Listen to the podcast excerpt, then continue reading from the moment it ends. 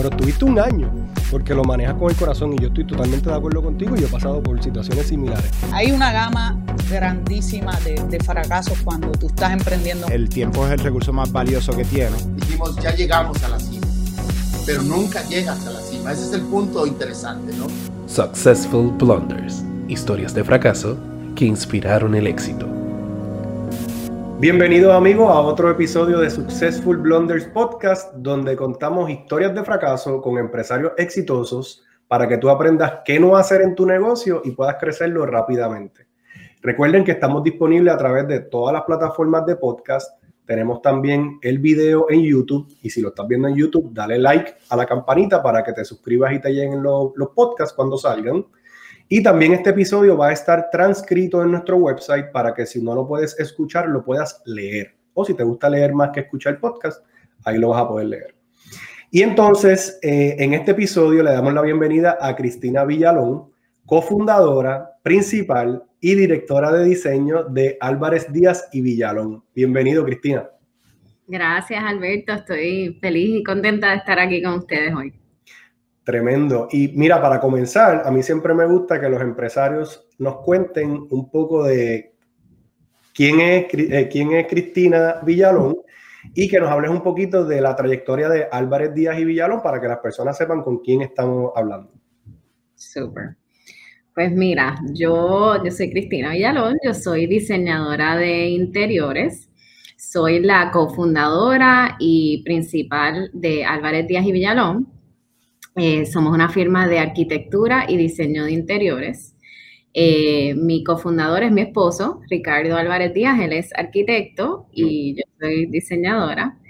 Eh, la firma nace, bueno, en realidad mi esposo tenía su propia compañía que fundó en el 2001 y yo me fui por mi cuenta en 2005, me parece. ¿Qué hacías antes de irte por tu cuenta? Estaba estudiando. Este, hice, hice, una maestría en diseño de interiores y cuando me gradué, eh, regresé a, a, Puerto Rico, trabajé localmente con otra diseñadora de interiores un año y, y luego de eso eh, me fui a estudiar para mi licencia y me licencié y, y poco después me fui por, por mi cuenta.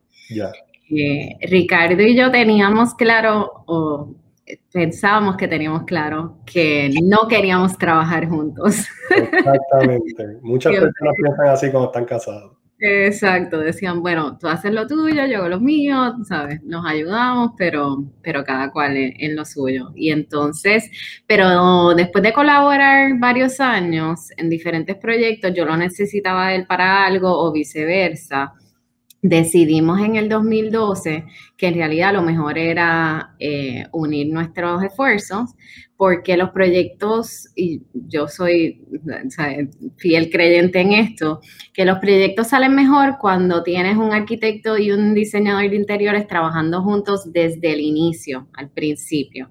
Eh, a mí me, pasa mucho, me pasaba muchas veces que me llamaban luego que estaba toda la arquitectura hecha y entonces te llaman para los interiores. La tubería no debe ir por ahí, el aire se va a ver mal puesto donde lo pusieron. Yo he pasado por esa situación varias veces. he dado varias propiedades y, te entiendo perfectamente. Exacto. Entonces yo entro, como quien dice, a arreglar problemas que se pudieron haber evadido desde un principio y al mismo tiempo, pues le está costando más al cliente porque el cliente ya lo más seguro invirtió un montón de dinero para llevarlo a donde está. Y entonces de repente yo tengo que estar rehaciendo y, ¿sabes? No, no, no me sentía cómoda con eso. Entonces decidimos que, que era mejor unir esfuerzos y en el 2012, finales del 2012, pues unimos las compañías y creamos Álvarez Díaz y Villalón. ¿Hay clientes en el que se especialicen o, se hacen todo tipo de trabajo? Pues mira, eh, estamos en Puerto Rico, como sabemos, Puerto Rico es un mercado. porque yo digo eso siempre, que en Puerto Rico hay que ser medio generalista. Porque no te, puedes, dedicar a hacer edificios porque no hay muchos edificios que estén en construcción. No te puedes dedicar a cliente corporativo porque no todo el mundo está remodelando y haciendo cosas, así que de todo un poco. Me entiendes, me entiendes perfectamente, pero eh, sí yo diría que ahora ya con el tiempo y como hemos crecido, nos hemos podido especializar un poco más. Estamos haciendo, o sea, en, un momento dado hemos hecho de todo, pero hoy en día nuestro enfoque es más bien eh, multifamily housing, eh, affordable housing y hospitality, más que nada. Este, nos queremos enfocar en, crear experiencias y, ayudar eh, a crear comunidades, más que nada. Eh, hemos hecho casas privadas en el pasado y, y, hoy en día te diría que hacemos una casa y esa casa, cuando se acabe, pues quizás consideramos hacer otra. Y que no, no muchos de esos proyectos específicos. No, no se puede porque es que las casas requieren tanto tiempo y atención al detalle. Entonces, con el negocio que tenemos y el, pues, la, infraestructura, el overhead que tenemos hoy en día, eh, no es costo efectivo. Sí. Si te toma el mismo tiempo hacer tal vez una estructura como un edificio que te va a tomar la casa y el costo, pues obviamente no le puedes cobrar al cliente. Eh, eh, son, son industrias bien diferentes. Nosotros estamos en desarrollo de software, pero es exactamente la misma situación. Y cuando yo le hablo a los clientes de, de tecnología, de automatizar un proceso o de desarrollar un software, siempre uso la analogía de la casa. Porque muchas personas saben el esfuerzo que lleva unos planos de arquitectura y pues nosotros no deberíamos estar haciendo un software sin unos planos de arquitectura de la solución es lo mismo. Así que te entiendo perfectamente bien. Y entonces... que te toma más tiempo, o sea, yo puedo ah, construir un, un hotel completo. Eh, bueno, eh, case in point, ahora mismo estamos haciendo Residence in, en Isla Verde. Ese proyecto empezó a subir, yo creo que en el 2020, o sea, yo creo que lleva como 8 o 10 meses en construcción. Sí. Ya debe estar finalizado para mediados del año que viene. Y antes de eso habíamos comenzado una casa privada que empezó yo creo que un año antes que eso. Sí. y no sé cuál va a acabar primero. o sea, que el mismo esfuerzo y, un hotel que es mucho más grande que una casa. Entonces, eh, creo que es fascinante el tema de, tener una, compañía de arquitectura y de diseño de interiores, por lo que mencionaste, porque la verdad es que siento que puedes ahorrar tanto tiempo o que el cliente vea desde un principio ya los rendering como se imagina la decoradora que deben de quedar. Y entonces esa colaboración entre el arquitecto y, el cliente y la decoradora puede, puede ahorrar sí, mucho dinero, tiempo, frustraciones. Y si tienen los suplidores que hacen la ebanistería y todo, que son de confianza y que trabajan bien y rápido, puede ahorrarle al cliente años de trabajo, porque yo he pasado por remodelaciones y tarda mucho tiempo cuando uno está buscando uno mismo eh, gente que sea buena y razonable y responsable. Definitivamente, estás claro. Obviamente has tenido experiencia en este departamento. algo, después lo hablamos. Pero mira, Cristina, entonces vamos a hablar de fracaso. Ya hablamos de cosas buenas, cosas positivas, pero me gustaría que nos compartieras una historia de fracaso que, que cambió la manera en que ustedes hacen negocios. Puede haber sido de negocios anteriores o puede haber sido de este negocio eh, que realmente, eh, ya que ustedes son pareja, que se lo llevaron a la casa, que, que, dio de qué hablar de noche, que tal vez causó peleas entre ustedes. Y, y, cuéntame de esa situación nefasta y cómo, y cómo eso transformó la compañía y su relación. Definitivamente. Pues mira, eh, esta situación que yo pasé fue antes de juntar las compañías. Yo trabajaba por mi cuenta y me, me contratan para, para hacer una renovación completa, pero de, un apartamento. Okay. y nada, fue un, proyecto súper emocionante. En realidad, este, me lo disfruté al, máximo. Pero el, el proyecto, cuando cuando yo estaba trabajando con este cliente, la manera que yo determinaba cobrarle era por por ciento. Esa es una manera muy común de los diseñadores de interiores cobrar a los clientes, que pones, hay un presupuesto del proyecto y cobras un por ciento de ese presupuesto. O sea que si vamos a trabajar un proyecto de X de 100 mil dólares, pues tú cobras un por ciento de esa cantidad de la remodelación total. Correcto, correcto. Entonces, ¿qué pasa? Pues, pues así es como yo lo estaba cobrando, el proyecto, y, pero no pudimos definir un presupuesto al principio. El cliente no tenía un presupuesto definido y quería unas cosas muy particulares. Este, y, o sea, es un proyecto bien chulo a nivel de, de diseño, pues, pues brutal, pero como quien dice... No era problema. Exacto. Budget is not an option. Okay. Eh, yo no había estado-. It's not an It's not- it's not No an issue. problema, vamos para encima. Tráeme cosas bonitas que yo voy a meterle mano. Correcto. Pero ¿qué pasa? Yo nunca había trabajado así. O sea, siempre presupuesto was a big issue. Claro. Así que, pues nada, arrancamos a trabajar y, y así estuvimos trabajando como un año. ¿Y cómo lo decidieron entonces? Iba a ser porcentual, pero no había un presupuesto, o sea que no se sabía cuánto tú te ibas a ganar ni cuánto él iba a gastar. Correcto. O sea que era Era. una bonita bien grande. Exacto. Entonces, pues empezamos a trabajar y yo fui cobrando, pues mientras se iba eh, definiendo y, y definiendo el- lo que estábamos gastando, correcto. Sí. Pues luego de como trabajar como un año, eh, quizás un poquito más, eh, nada, el cliente empieza a traer a colación el, el tema del presupuesto. Y, y entonces, eh, pues nada, me está, está tratando de básicamente como decirme, "Di- dime, cuánto va a costar esto al final del día. Y Claro. entonces, para mí era muy difícil definirle eso y basado en la experiencia de haber trabajado con ellos, con esta pareja, eh, ya un tiempo, yo sabía que ellos tenían un, pues, un gusto bien Exótico. exótico, fino y exótico, que les gustaban las cosas buenas y caras y que muchas veces yo le presentaba opciones eh, y en realidad el, el- el presupuesto no era el issue para ellos, lo importante era que les o sea, que les, que les, que les enamorara, que les Calidad encantara y, y gusto. y calidad, correcto. Por ende, pues era sumamente difícil para mí decirle cuánto te va a costar esto al final del día, porque depende de las mismas decisiones que estás tomando. Claro. Sí, Pero ya, ya se habían gastado una cantidad eh, sustancial, Significativa. significativa, quizás hasta más de cuando yo entré al proyecto, más de lo que yo pensé que hubiese co- cobrado. Porque No, no, no sabía cuánto se iban a gastar cuando, cuando me contratan y era por por ciento.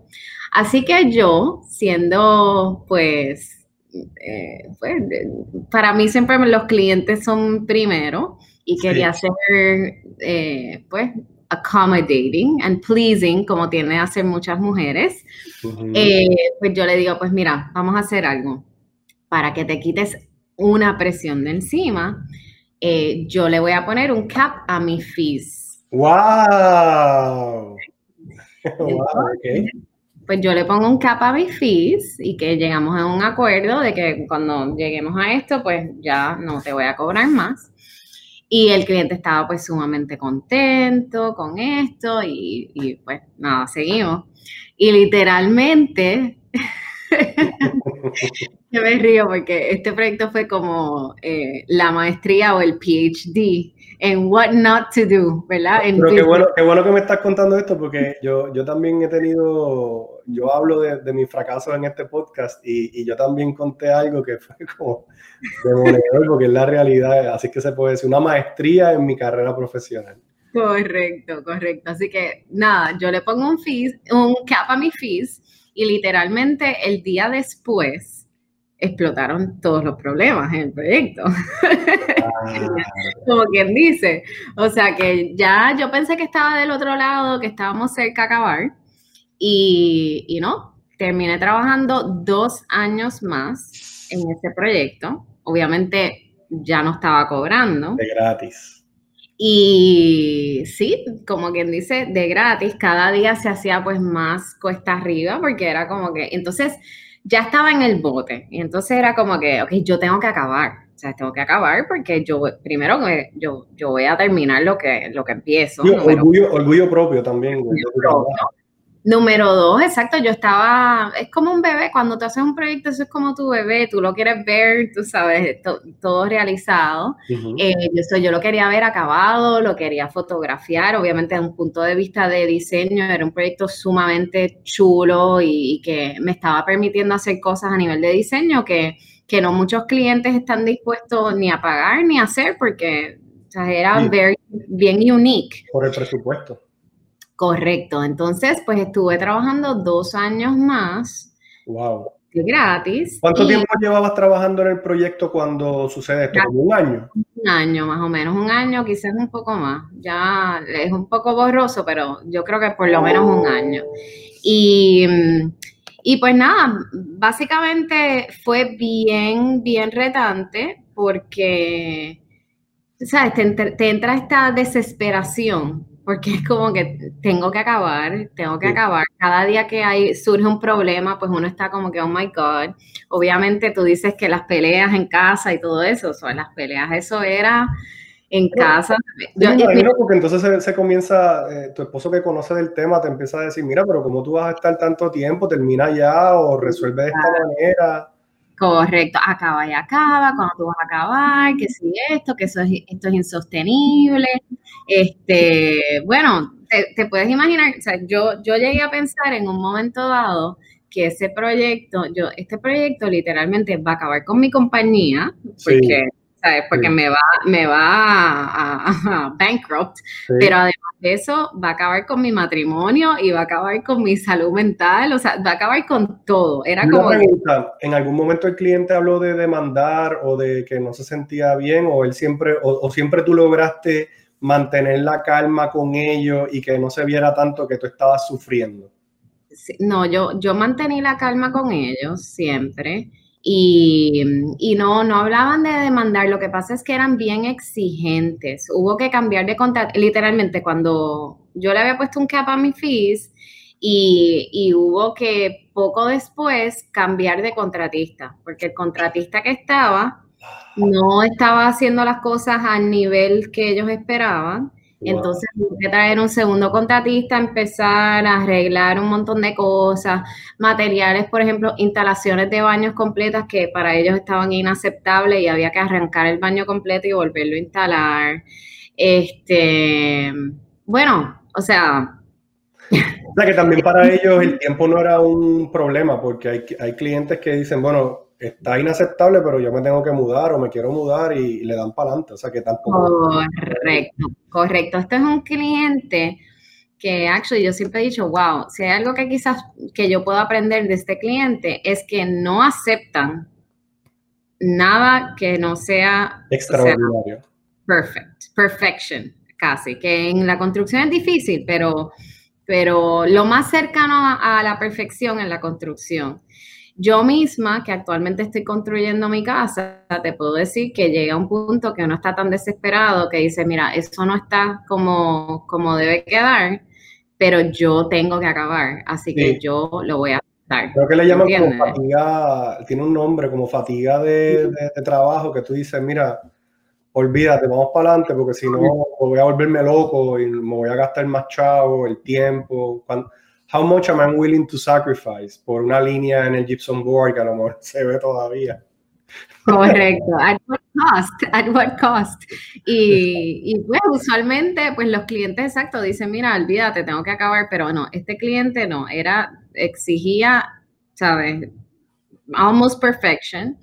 Y, y pues nada, de mi punto de vista yo estaba tratando de complacerlos, obviamente, pero yo no controlo a lo- al contratista ni, ni, ni, ni su trabajo, o sea, yo te puedo exigirle, pero no lo puedo hacer por ellos. Este, Sí.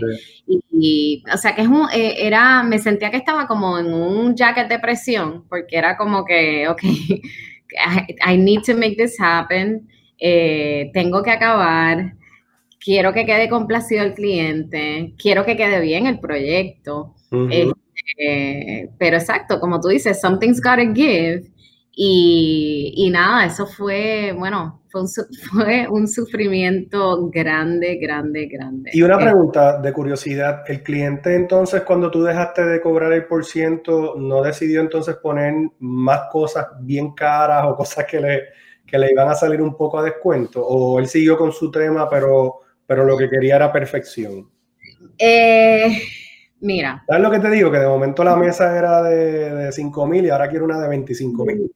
no, en realidad no. Lo que pasa es que el cliente siempre fue así en el, en el sentido de que desde un principio era, para darte un ejemplo, eh, este cliente quería todo que fuera único y que y son clientes que viajan mucho y ven muchas cosas, por ende la mayoría de las cosas las has visto porque, porque estás viajando el, el mundo entero. Sí. Este, pero si lo habían visto antes, pues entonces no lo querían. No querían algo que, que tuviese todo el mundo, querían cosas bien inusuales. claro. O sea que para cada decisión, o sea, para cada cosa que yo les presentaba, yo usualmente tenía que presentarles 10, 15 opciones y no estoy exagerando. O sea, era- Wow. o sea, no es, vamos a poner una lámpara recesada, es, ok, estas son las lámparas recesadas únicas que quizás tú no has visto y que te pueden gustar. Wow. O sea, O sea, que también tuviste que meterle mucho tiempo adicional al proyecto. O sea, no, No, no, no.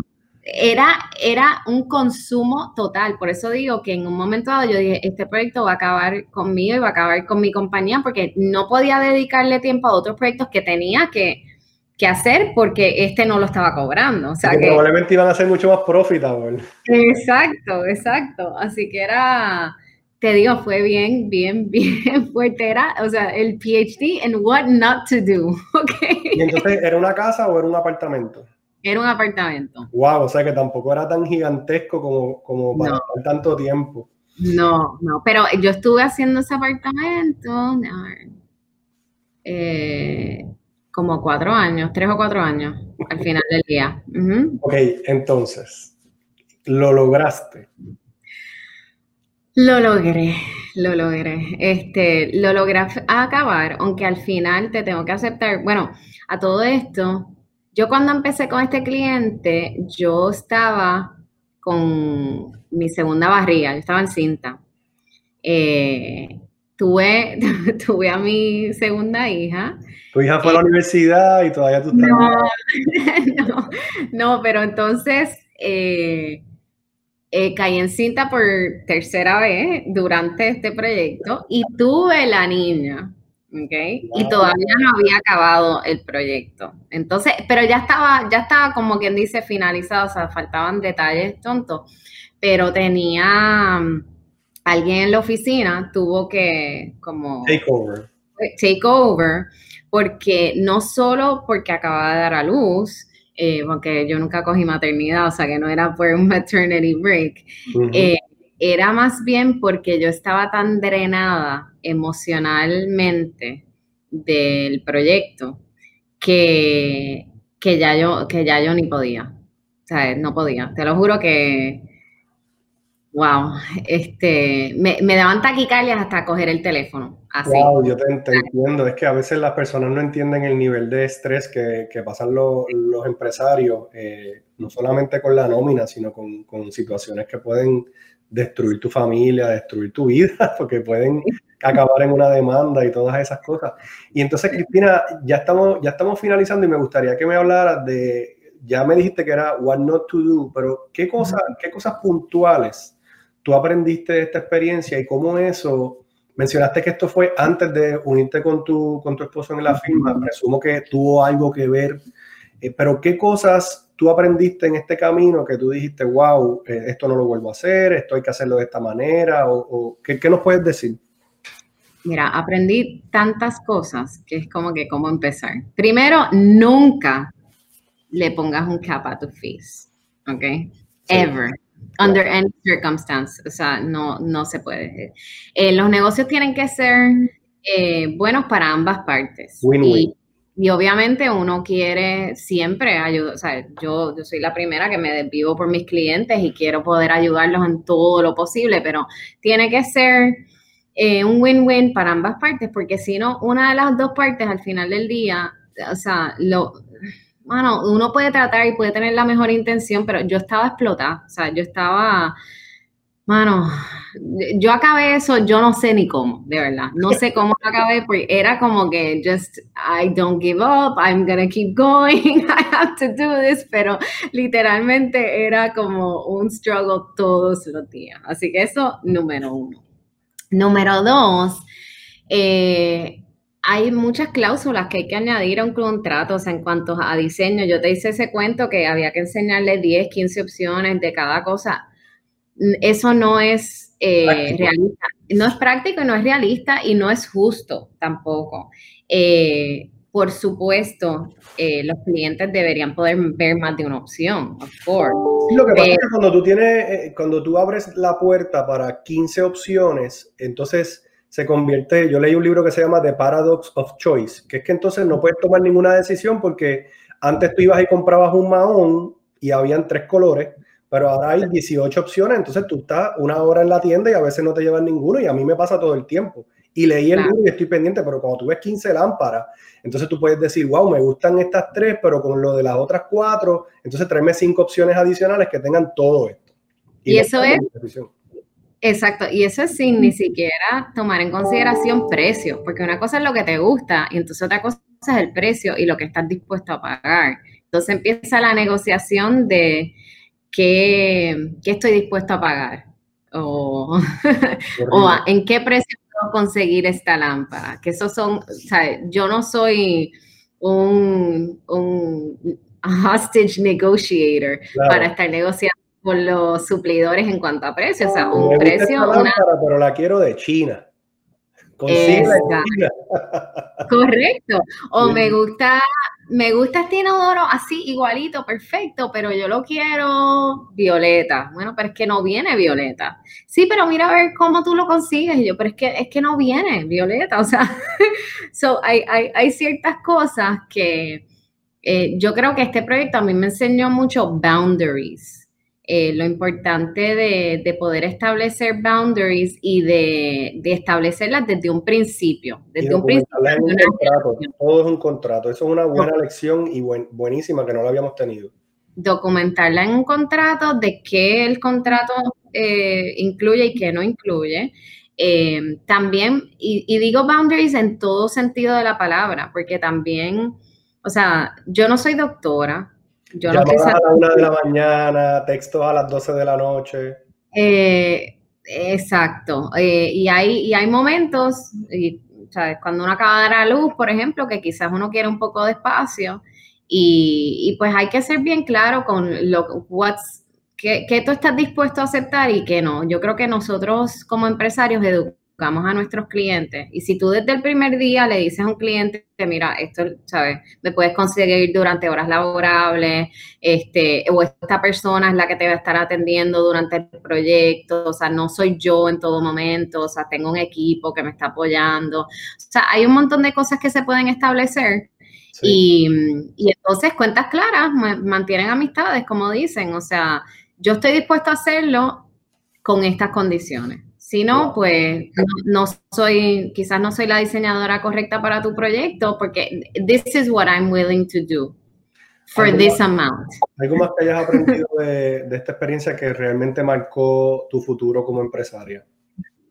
Bueno, pues nos dimos cuenta lo difícil que son eh, todo lo que es el trabajo residencial y eh, residencial, sea apartamento, renovación o, casas nuevas. O sea, hoy en día, desde que nos unimos, te lo comenté al principio del show, pero nosotros para hacer una casa, primero la tenemos que hacer completa. La arquitectura y diseño de interiores completo from the get-go. No podemos, no hacemos más de una casa a la vez porque es que requieren demasiado tiempo y atención y yo no puedo, o sea, no, no, con, con eh, la firma que tenemos hoy en día, no hay manera de darle el tiempo y atención que se requiere. A cinco. Eh, eh, a cinco a la vez, no puede. So, hacemos una casa y como quien dice, casi por amor al arte, porque me encantan las casas y me encanta trabajar con los clientes y, o sea, me, si algo que a ti te apasiona, pues tienes que por lo menos tener un poquito de eso en tu vida, para ese excitement.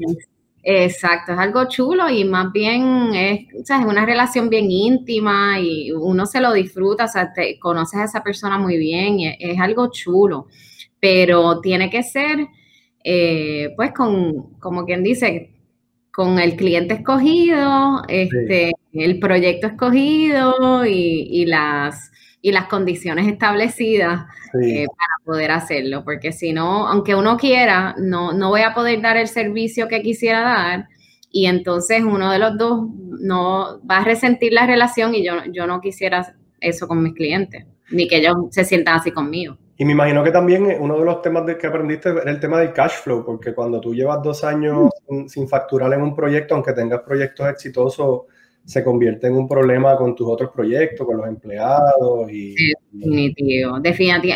Te crea una presión súper, bueno, que afecta a todo, te afecta a todo, porque es que estás como que estás como en un estado de desesperación. Tengo... decir que también una lección es esa, que, que uno tal vez se pone como un poco neurótico y que te afecta a tu vida personal y todo eso, que también es una, una lección que, que, no hacer para no caer en ese estado de ánimo. Definitivo. No, uno se pone un poco tóxico. A mí no me gusta. Eh, para mí la vida es bella y estoy bendecida y, y, quiero estar feliz. O sea, que cualquier cosa que me quite la paz eh, yo lo pienso, lo pienso muchas veces. ya llegamos al final del podcast y te agradezco un montón que hayas tenido la confianza de contarnos esta historia porque creo que es algo bien personal, pero también creo que es algo que le puede ayudar a muchos empresarios. Yo me estuve relacionando con muchas cosas que te pasaron que también a mí me han pasado. En el caso tuyo creo que es más... Eh, importante porque cuando el nombre de la compañía lleva tu nombre o a lo mejor en ese momento no se llamaba como se llama ahora, pero en el tema de decoración muchas personas esperan que la decoradora o la persona que hizo el trabajo inicial sea la que hace el trabajo completo todo el tiempo y pueden que hasta malinterpreten lo, de, lo que mencionaste del equipo. O sea que también es bien importante lo que dijiste de contratos, el tema de los boundaries, el tema de explicar bien que no eres tú la compañía solamente, que tienes personas que te apoyan y obviamente en un embarazo más todavía. Así que te agradezco mucho la historia. Eh, perdón que te interrumpa, Alberto, pero el, ese tema, los contratos usualmente, digo, mi contrato lo dice, que yo no me puedo hacer responsable por third parties, third party contractors, pero el problema es que irrespectivamente que mi contrato lo diga, el cliente espera que yo me haga responsable. O sea que la, la responsabilidad está ahí anyway. o sea, que yo, para yo traer un ebanista a la mesa, yo tengo que estar bien segura que ese ebanista no me va a quedar bien. O sea, me va a quedar bien. Tiempo. Este el ebanista tiene, en específico, los ebanistas tienen tiempo. Correcto. Mira, este, te lo digo yo que todavía estoy esperando una puerta de entrada en mi casa hace como seis meses y está casi por llegar, pero no llega. por eso me reí al principio cuando te hablé del tema. Cristina, gracias por haber participado del podcast. Amigos, recuerden seguirnos a través de las redes sociales, escuchar el podcast en tu plataforma de podcast favorito. Y si nos estás viendo a través de YouTube, dale al botón de la manito del like para que otras personas se beneficien de este contenido. Eh, y recuerda que va a estar transcrito en nuestro website para que lo puedas leer si así tú lo prefieres. Cristina, gracias por haber participado. Gracias, Alberto. Un placer.